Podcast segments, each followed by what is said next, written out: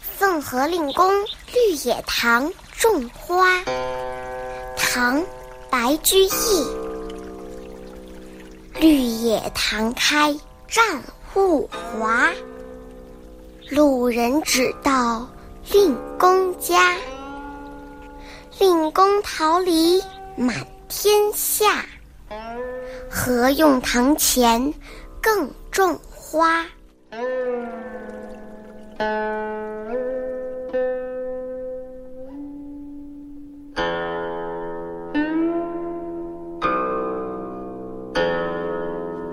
奉和令公绿野堂种花，是白居易的代表作之一。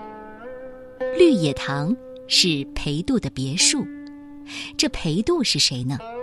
唐代中后期杰出的政治家和文学家，二十五岁考中进士，辅佐了四任皇帝，但是因为正直，也多次遭到皇上的冷落和权臣的排挤妒忌，三次当上宰相。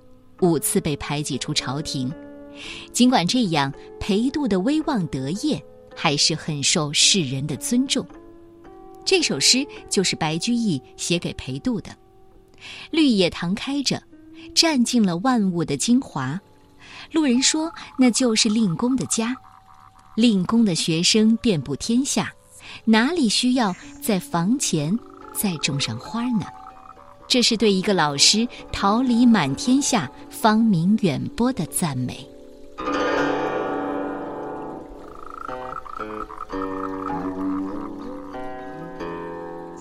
奉和令公绿野堂种花，唐·白居易。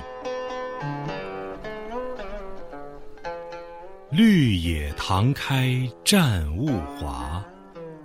路人只道令公家，令公桃李满天下，何用堂前更种花？